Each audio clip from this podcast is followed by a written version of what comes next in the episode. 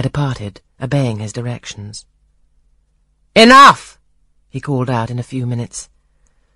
You play a little, I see, like any other English schoolgirl. Perhaps rather better than some, but not well. I closed the piano and returned. Mr. Rochester continued, Adele showed me some sketches this morning which she said were yours. I don't know whether they were entirely of your doing. Probably a master aided you. No, indeed, I interjected.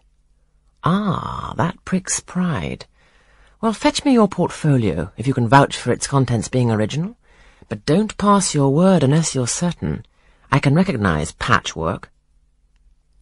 Then I will say nothing, and you shall judge for yourself, sir. I brought the portfolio from the library. Approach the table, said he, and I wheeled it to his couch. Adele and Mrs. Fairfax drew near to see the pictures.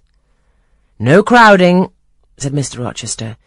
Take the drawings from my hand as I finish with them, but don't push your faces up to mine. He deliberately scrutinized each sketch and painting. Three he laid aside. The others, when he had examined them, he swept from him. Take them off to the other table, Mrs. Fairfax, said he, and look at them with Adele. You, glancing at me, resume your seat and answer my questions. I perceive those pictures were done by one hand. Was that hand yours?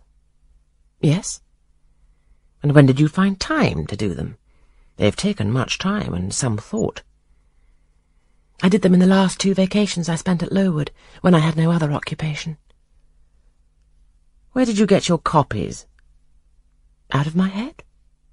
That head I see now on your shoulders? Yes, sir.